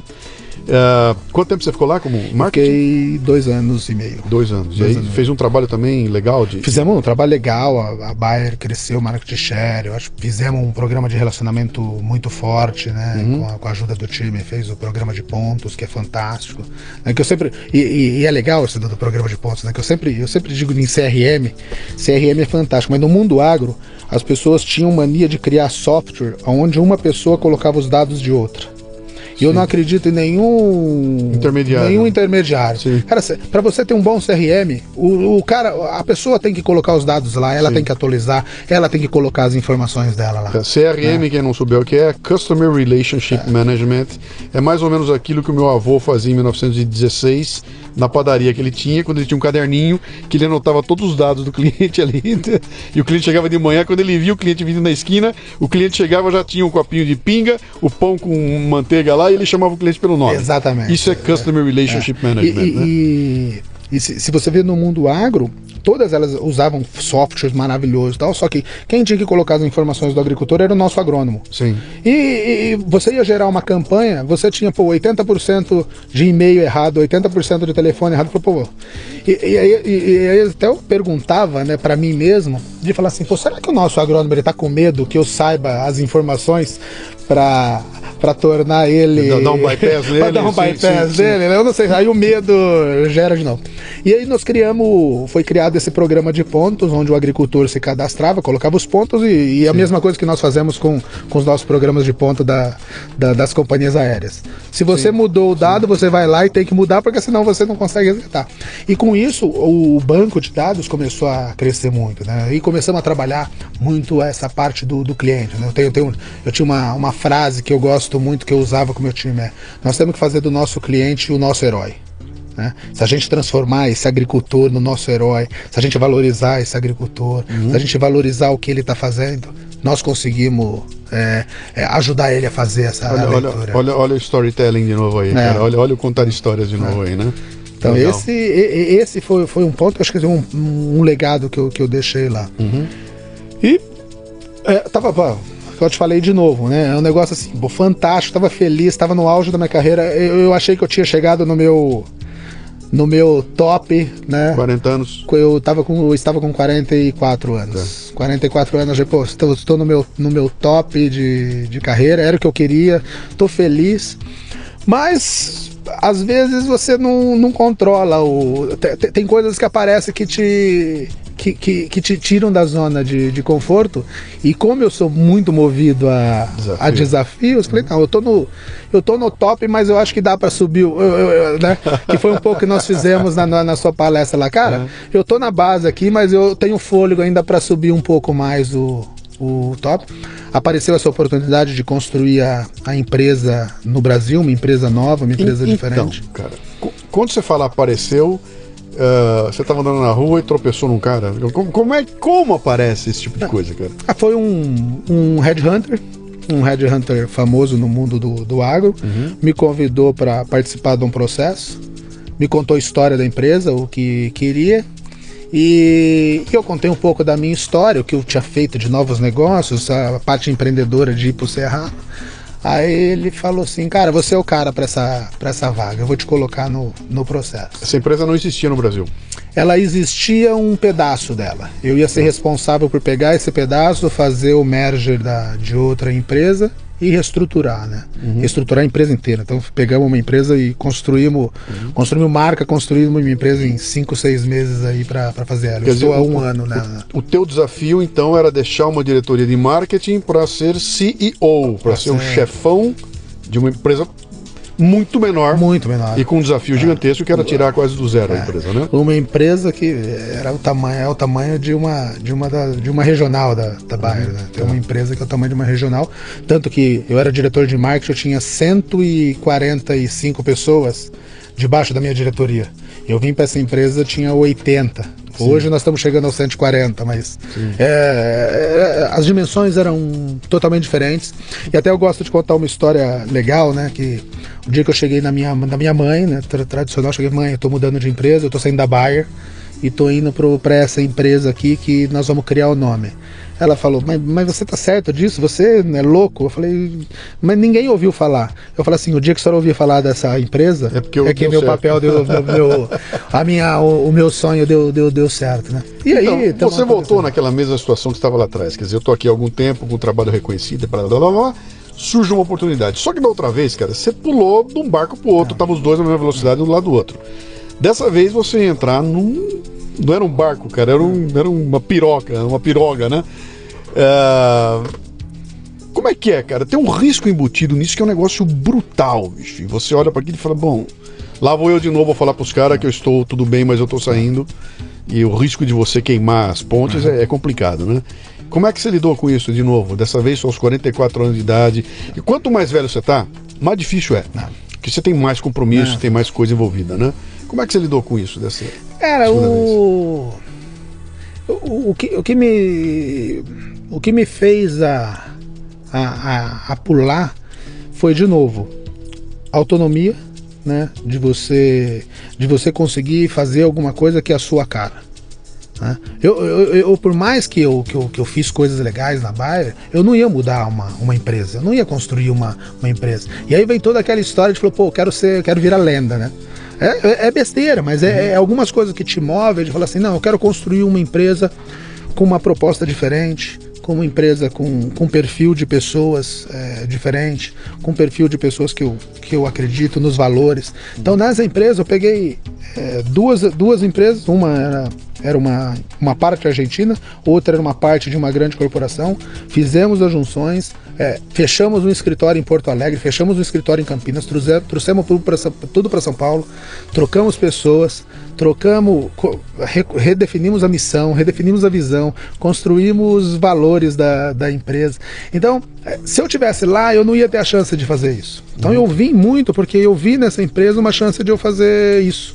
De eu definir uma missão, uma visão, um valor, né, de você definir, pô, os valores da minha empresa é eficiência, é iniciativa, é transparência e é trabalho de time. Tudo uhum. isso que eu acredito. Cara, você tem que ser. Uma empresa pequena, você tem que ser eficiente. Você tem que fazer melhor que os outros, você tem que ter um baixo custo de operação. Iniciativa é, é aquele negócio meio de, porra, não gosto de trabalhar com gente bunda mole, uhum. né? Cara, é guerrilha, cara. É guerrilha, é, guerrilha é, então, é guerrilha, fala, ah, é guerrilha, pô, eu tô lá, tem o espaço das grandes, mas tem um espaço para minha empresa. Uhum. O terceiro ponto, que é um valor, assim, você fala, né? Como você constrói os valores, cara? Como você pensa, tá? Tá, tá, tá certo do, do time, mas tem um valor de transparência que eu fazia questão de, de ter na minha. No, escrito é, é, eu, eu sou da época que você fazia negócio, você não precisava de contrato, né? Você não precisava, era no, no fio do bigode, né? É, e era coisa que, pô, hoje a gente tá, tá perdendo um pouco disso. É, você tinha, tinha honra no jogo, é, cara. Tinha... Você, você trabalhava com uma. Um, a honra tinha um peso é, Você tinha o seu cara. nome, né? E, então... essa talvez tenha sido uma das maiores destruições que a gente assistiu é. no Brasil é. nos últimos 20 anos, foi é. a honra desaparecer. Então né? esse, para mim, foi um, um, um negócio. E o segundo, o terceiro o quarto é trabalho de time, né? Você não consegue fazer uhum. espírito colaborativo, você tem que, tem que trabalhar. Então nós saímos de 80 pessoas, hoje nós somos 140. Quanto tempo isso? Em um ano. Um ano. Em um ano. Tá. Crescemos, nós saímos de 90 milhões de dólares para 156 milhões de dólares. E, em um ano. Em um ano. E, e, e que ano? E, e, que, ano? e que ano? Não era um ano, é que ano? Foi o ano agora. É, foi o ano, ano passado. Tá. Foi ano passado, um ano que o mercado está, ficou estável, nós crescemos 56%. Uhum. É, trouxemos gente nova, estamos tra trazendo mais gente nova, estamos investindo, uhum. é, fizemos um trabalho de, de marca legal. E, e, e fala assim, é, é, estratégia, né, Luciano? Eu falo, é, é cara, não tem reinvenção de roda. Sua empresa você tem que pensar, sua empresa vai ser inovação, vai Sim. trabalhar com tecnologia, vai trabalhar diferenciado, vai trabalhar com intimidade com o cliente, vai conhecer o cliente, ou você vai ser muito eficiente. Sim. Eu não tinha escolhas. Quando eu peguei essa empresa, cara, eu não sou uma empresa que vou. Você não tem a tecnologia que os teus concorrentes grandes têm. É, não tem Você inovação. não tem o dinheiro que eles têm. Exato. Você não tem a capacidade de fazer o marketing do não. tamanho que eles fazem, você não tem uma equipe ou uma capilaridade do tamanho que eles têm. Quer dizer, você perde em tudo aquilo que for coisa grande. Onde é que dá pra ganhar? Eu, eu, tenho que ser um roedor, cara. É, é. Exatamente. Você fala assim, ah, você é um se gênio. Eu no, se eu for sair no pau, eu vou é, perder. Eu é. tenho que ser um roedor. É nos buraquinhos, é. aqui embaixo e vou correndo ali, né? exatamente. Eu falo assim, e, e esse é o ponto. Você fala assim, ah, você é um, um gênio da, da estratégia. Não existe gênio da estratégia. Uhum. Existe uma, uma pessoa que faz um bom diagnóstico, que traça um objetivo uhum. e cria o, o, modo de você chegar nesse objetivo. É A, B e não, não tem segredo, né? Uhum. É? Acho assim, o segredo agora é você encontrar as melhores pessoas para ajudar você a realizar. Sim. Porque se você não encontrar as melhores pessoas, cara, você não vai. É, você, não, você, você não cumpre a promessa que é. você fez, né? É. Você, você criou a promessa, você prometeu uma porrada de coisa e agora tem que segurar a bola, cara. Então, no nosso caso, para mim, foi, foi muito legal. Né? Trabalhei em três empresas onde uma é muito focada em R&D, em inovação, em tecnologia. R&D é, é pesquisa e desenvolvimento. É, tá. Pesquisa e desenvolvimento, desculpa. Pesquisa e desenvolvimento, inovação, tecnologia, marca. A outra com muito foco em intimidade com o cliente, Sim. de conhecer o cliente. E agora eu estou numa empresa que eu tenho que ser eficiente. Uhum. Excelência operacional é o meu, é o meu negócio. Então você fala assim, pô, enxuta, curta, eu falo assim, nós desenhamos uma empresa para 140 pessoas, eu, cara, eu quero chegar nos 500 milhões de dólares com 140 pessoas. E nós uhum. temos que ser eficiente para isso. E qual é o segredo de ser eficiente? É você trazendo gente boa.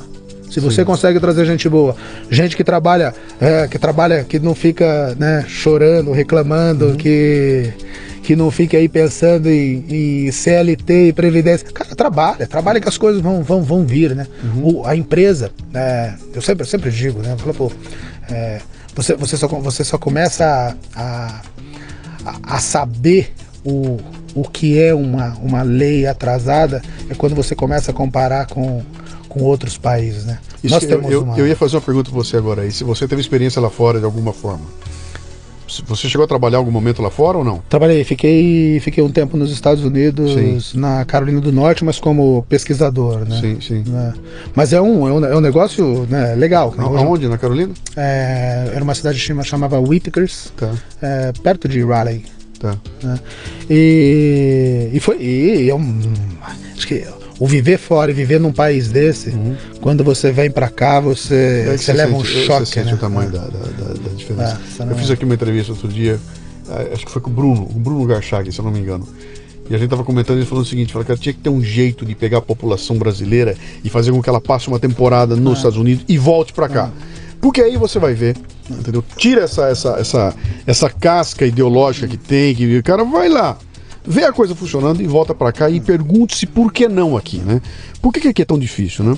E você comentou uma coisa importante aí, que é essa questão toda, quer dizer, como é que eu faço para ganhar essa briga aí? Eu só tenho um jeito, cara. Você não vai conseguir ter o equipamento que eles têm, a tecnologia, nada. Você, você consegue ter gente tá. disposta a fazer, né?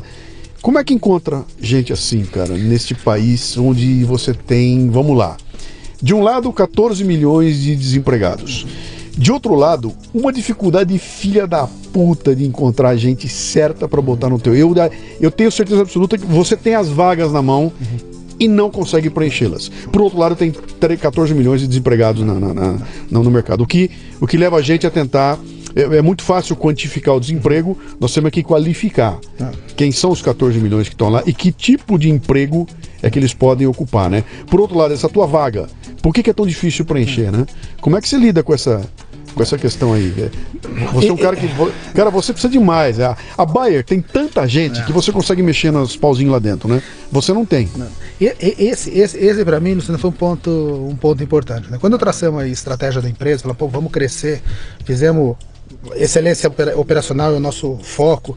E eu, eu, eu assim: só que nós não vamos conseguir isso sem pessoas. Então você pega na estratégia, eu tenho três KPIs na, na minha estratégia. O tá, primeiro KPI, KPIs é, são, são os indicadores, indicadores chaves. Sim, é, sim. Cara, onde eu estou medindo o sucesso da empresa. Três. O, o primeiro é o IVA que eu falo assim, pô, é quanto que eu tô dando de dinheiro pro, pro Mr. Dennis, né? Sim, sim. Pô, o Mr. Dennis está colocando dinheiro aqui, eu tenho que dar um retorno para ele em termos de rentabilidade. Uhum. O segundo indicador para mim é o Net Promoter Score, uhum. né? Eu falo assim, pô, como meu distribuidor, que as minhas vendas são muito concentradas em distribuidor, é como meu distribuidor está percebendo a minha marca, como meu distribuidor está percebendo o meu nível de serviço. Peraí, você está lidando com percepção?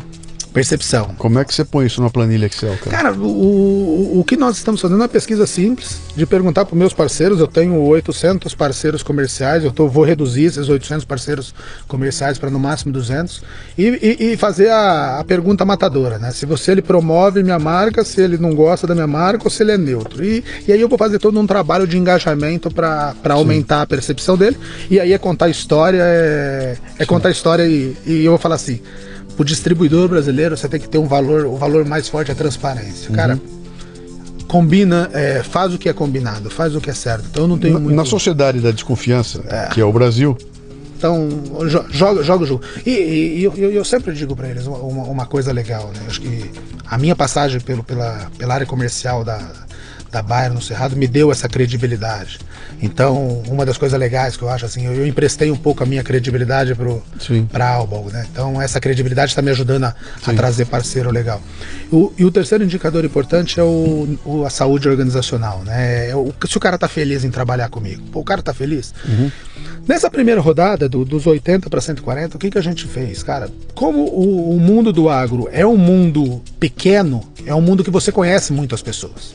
E aí você você foi e, convidou as pessoas Sim. e trouxe as pessoas para o seu time, aquelas pessoas que você acreditava. Você já vê que pessoas, é, as pessoas vêm também, mas é, num, quando a pessoa não adere ao seu, ao seu sonho, ela, ela mesma já, já, já sai.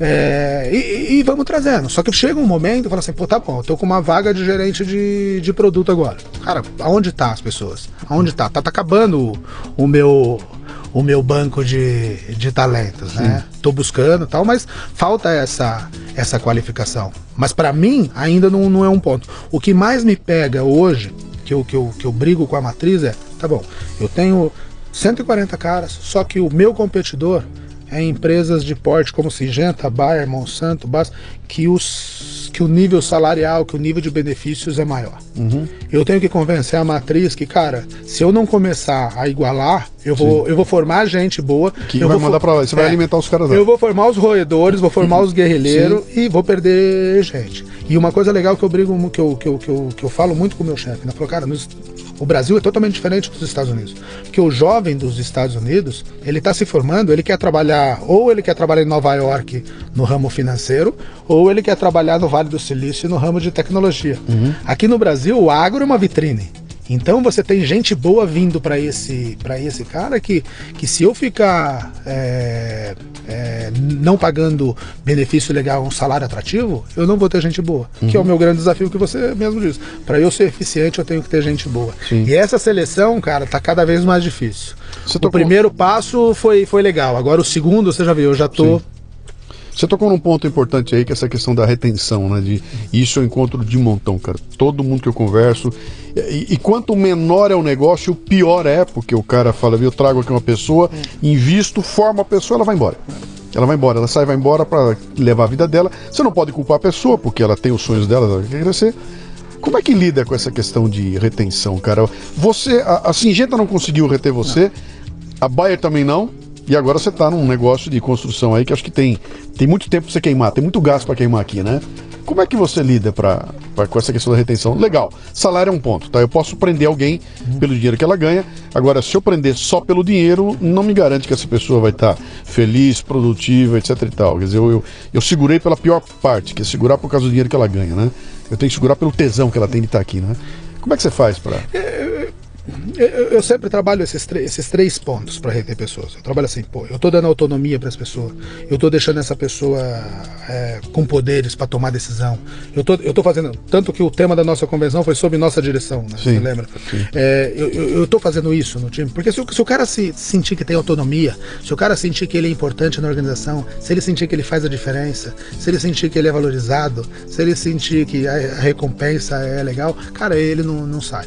Se ele sair, é porque ele vai ter um, um desafio novo e você tem que entender. Na, a minha concepção fala assim, o que, o que você disse, pô, por que, que eu vou preparar um cara se esse cara vai sair? E eu, uhum. eu tinha tudo isso para pensar. Né? Eu sou uma empresa pequena, sou uma empresa que está crescendo, sou uma empresa que vou virar vitrine para as grandes, as grandes logo vão, vão, vão chegar em, nos meus caras e vão assediar. Mas eu falo assim, pô, se eu não preparar esse cara vai ser pior. Se eu não dar Sim. conhecimento para esse cara, vai ser pior. Então eu Sim. tenho que preparar esse cara e correr o risco de perder, mas eu tenho que trabalhar outras, outras ferramentas. Tem um caso, né, que você vê que, que, que dinheiro não, não é tudo. Eu tenho um menino que está trabalhando comigo. Cara, um menino desses, desses que você olha assim, tem 20, 27 anos, e que você olha para ele e falei, caramba, esse, eu, eu com 27 anos eu não tinha. Eu, eu, não tinha metade da habilidade desse menino, assim, não, né? O menino é um gênio, assim, um menino inteligente, analítico. E, e eu trouxe ele de uma grande empresa para trabalhar comigo. Ele veio ganhando menos, veio sem benefício nenhum, mas veio acreditando pelo tesão da, pelo tesão da coisa, que, que ele ia fazer uma coisa diferente. Então é, é, é isso de falar, é você conhecer a pessoa e você saber quem, quem, hum. quem tem o mesmo, o mesmo perfil. E, e uma coisa é você está em empresa grande, uma coisa é você está em empresa de, de guerrilha. Sim, né? sim, é, sim, é, perfil. É. Você falou um negócio legal que eu lembrei de uma outra frase, também não sei onde é que eu vi isso aí, que o cara diz o seguinte: você acha que que custa caro treinar uma pessoa e depois perdê-la, é. experimente não treinar é. e mantê-la. É, esse é o, é, esse é o, não treina e mantenha para você ver o que acontece, né? É, uma, é um grande nó, cara, mas é legal. E o que, que vem pela frente aí, cara? Qual é o, qual, qual é o teu, teu, teu céu? Você falou em duplicar, em triplicar a empresa em, em 4, 5 anos? 5 anos. Cara, eu falo assim. É, o, o, o, o para mim, pessoalmente, o meu grande, meu grande sonho é fazer. Vamos fazer a Alba alguma uma das empresas mais respeitadas no agronegócio uma empresa onde as pessoas é, se sintam valorizadas e gostam de trabalhar. E o terceiro ponto, nós queremos é, dar um retorno para o nosso acionista, mas também para o agricultor. Eu sempre te digo que eu tenho, eu tenho uma preocupação muito grande que a produtividade está aumentando, mas os custos de produção do agricultor também estão aumentando. Uhum. Então eu tenho que ser eficiente para ajudar ele a reduzir o custo de produção dele, para ajudar o ponto a, a, a, na rentabilidade dele. Tanto que você pega assim, né, a proposição de valor da, da minha empresa é menos custos, mais rentabilidade. Uhum. Eu sempre digo, não adianta você produzir 100 sacos por, por hectare de soja se você está gastando 90. Uhum. O agricultor não vai conseguir ter uma ter rentabilidade. É melhor você produzir 50 e, e, dar pra, e, e, investir 20, né? Sobra 30. Então tem, tem, nós temos que ter um, um, um ponto de equilíbrio. De equilíbrio né? Não adianta produzir muito se você está tá, tá custando muito. Uhum. Nós temos que pensar no agricultor que no final, para o agricultor o que é importante é a, rentabilidade, é isso que eu quero trabalhar e trabalho com o agricultor e trabalho com a, com a minha empresa. Uhum. Nós estamos fazendo vários investimentos na nossa fábrica em Resende, estamos modernizando a planta. Tamo... Isso é uma pergunta que eu esqueci de fazer você, mas é, é os produtos são fabricados no Brasil. Eu você tenho... tem uma cota importada? Como é que funciona? Eu tenho vários, vários tipos, né?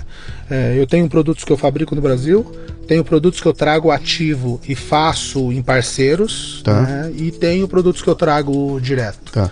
Basicamente, o que é teu produto? Quando eu brinquei, eu abri aqui, eu falei, você faz veneno, né? O que, que é que você faz? Nossos né? produtos são defensivos agrícolas. São herbicidas que controlam mato, que controlam plantas daninhas. Tá. Então você tem uma, uma soja lá que nasce umas invasoras e você tem que controlar as invasoras, porque senão as invasoras vão tomar conta da, da soja. Tá. São inseticidas para controlar pragas, controlar insetos, né? Uhum. Da mesma maneira que a gente usa um repelente Sim. ou usa um, um produto para controlar o, o, o transmissor da dengue, Sim. nós temos que usar isso na agricultura.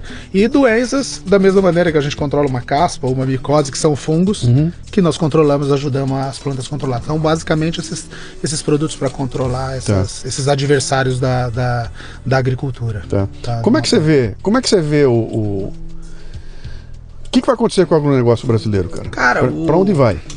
O agronegócio brasileiro vai ser o motor da, da economia do Brasil hoje, daqui a 10 anos, daqui a 20 anos, eu não tenho dúvida nenhuma. Porque é um setor, é, por mais que nós falamos que ele é desorganizado, é o setor mais organizado que tem, né? então é um setor que investe em pesquisa. Você pergunta para um agricultor quanto que ele investe na, em termos para uma fundação Mato Grosso, para uma fundação ABC, o agricultor financia essas, essas pesquisas, então o agricultor acredita em pesquisas. É um setor que, que consegue se mobilizar quando quer, consegue mobilizar. É, temos terra disponível, temos um clima que nos ajuda muito e temos gente, né? É um setor que você, você vê. Sexta-feira passada nós tivemos uma, uma greve geral de um setor da sociedade. Sim. Ontem, 1 de maio, você tem a AgriShow. Se você vê a AgriShow, quantas máquinas foram compradas, quantas pessoas estavam visitando estandes para buscar tecnologia, quantas pessoas no feriado estavam lá trabalhando. É uma, é uma diferença, né? Então você fala assim. O- se, eu, se eu acordar. Você foi lá? Você foi É, lá? Você foi lá? É, eu É, sou Ribeirão? é, Ribeirão Preto. Ribeirão. Então, pra quem de vocês não foi, eu já fui, tá? E, e- e só tem um, tem um indicador ali, você não precisa nem entrar na feira, cara. Fica do lado de fora, só assistindo a quantidade de helicópteros que descem e sobem daquele lugar. Do- é, é uma coisa, é um movimento frenético naquilo. E ali você tem uma pálida ideia do que é essa coisa fabulosa que é o agronegócio brasileiro. É um negócio é, trilionário, sabe? E, e lá tá acontecendo as coisas, como você falou, não estão parando. Não. Aqui não para. Porque se você parar, a chuva não para, na- nada para, né? Então ele não para nunca, ele tá seguindo adiante. Meu, parabéns pela. Legal. pela, Obrigado pela- pela não, não só pela história, viu? Mas pela. Pela visão e por essa ideia toda, quer dizer, você você tá numa à frente de uma guerrilha aí complicada, num tipo de mercado que não admite chutador, Uhum. né? Você pode até chutar uma vez, duas, na terceira você dançou porque ninguém é mais. Então, acho que ó, a tua a tua- a tua matéria-prima ou aquilo que você vende para os caras é credibilidade, quer dizer, se o teu produto for mais ou menos, você já dançou, você já era, né? E, e essa tua visão aí de investir no, no relacionamento, os caras, tudo, cara, isso é, é fabuloso. É o único jeito de ganhar desses gigantão que estão aí, né? Porque você estava lá dentro, eu também estive de empresa multinacional, né? Tudo se perde lá dentro, né? A- essa a energia da ponta, ela desaparece, cara. Quando chega lá na diretoria, já morreu tudo no caminho, o tesão ficou no caminho, ficou tudo no meio do caminho, né? Na posição que você está, você está pertinho disso aí. Então, cara, mantenha isso aí e, e faça valer, porque a- a- o sangue da empresa, ele, ele é feito disso, né? E quando a gente está muito longe, está muito distante, está muito grande, é muito fácil vir o, o tal do roedor e passar a rasteira na gente lá, né? Você é o roedor, cara. É. É, bota É, e- fogo é, nisso, cara. E, e eu sempre digo, né, né, Luciano, se você, se você acorda às 6, 7 da manhã e vai dormir 11, meia-noite, uma hora, e nesse meio tempo você faz o que você gosta, cara, esse é o, mais é o segredo. Sim, esse é o segredo da agradeço. vida. Agradeça. Ah, quem quiser conhecer a empresa, como é que faz? Tem um site, tem uma. O nome não é fácil, cara, né? Mas Não. é, é Albaug, né? Albalg. A-L-B-A-U-G-H.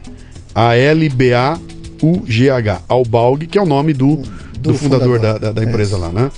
Tá.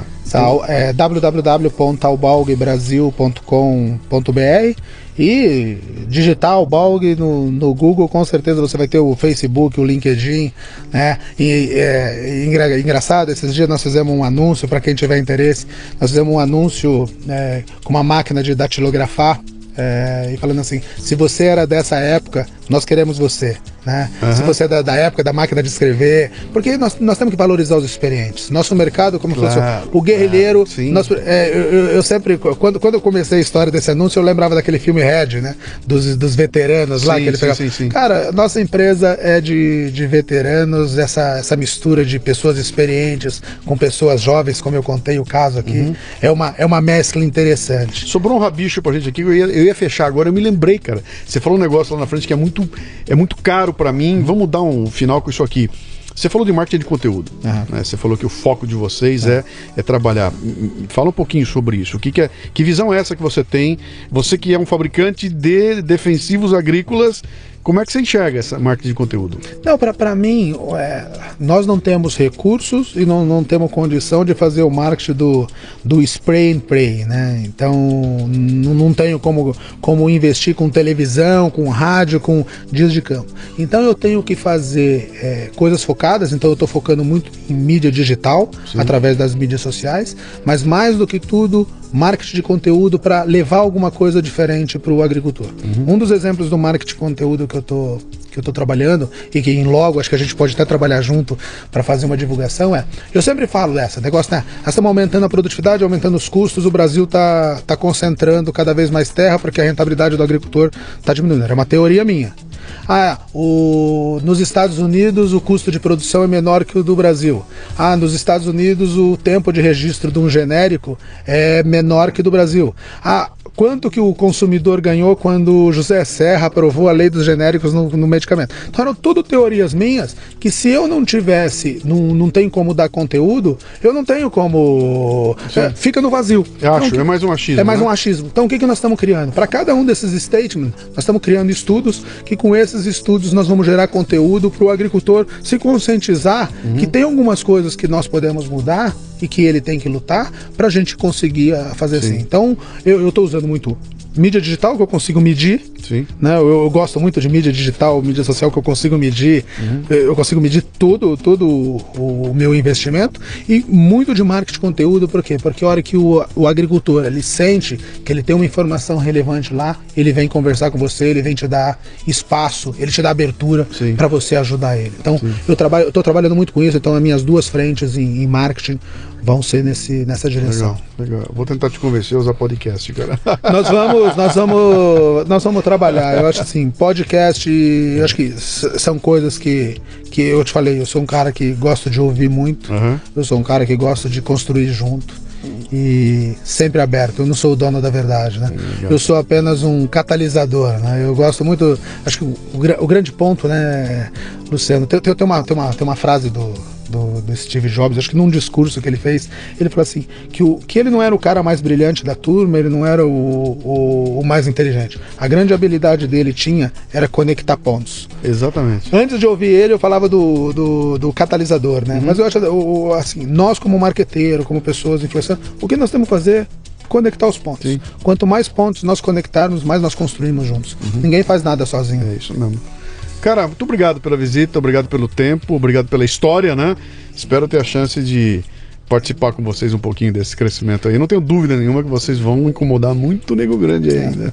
Não, e o legal, e só para terminar, né, agradecendo a, a, essa oportunidade da gente falar da, da empresa, falar dos nossos sonhos. E e uma das razões né, que você teve conosco era do Everest. Né? Era o Everest, o quão é difícil, o quanto que você tem que ir, subir, descer, o quanto você tem que conhecer o terreno, o quanto uhum. você tem que se antecipar e se preparar das adversidades. Acho que a, a para quem não leu, eu recomendo muito forte o livro, a história, porque é, é uma aula de, de empreendedorismo e é uma aula de estratégia. Uhum. Né? Para mim, estratégia é. Aquele livro lá é, é, é, é a arte da guerra é, aplicada, no, no, aplicada dia -dia. no dia a dia. É, o livro chama-se O Meu Everest e pode ser encontrado na loja do www.lucianopires.com.br. Muito obrigado pelo jabá. Não, foi legal. Valeu, cara. Obrigado, cara. O Leadercast chega até você em parceria com o Comunique-se, a plataforma completa de comunicação digital que permite que sua empresa conte sua história para quem realmente importa.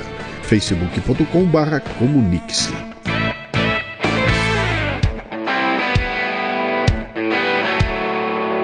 Você ouviu o Leadercast com Luciano Pires.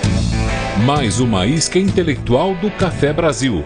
Acompanhe os programas pelo portal cafebrasil.com.br.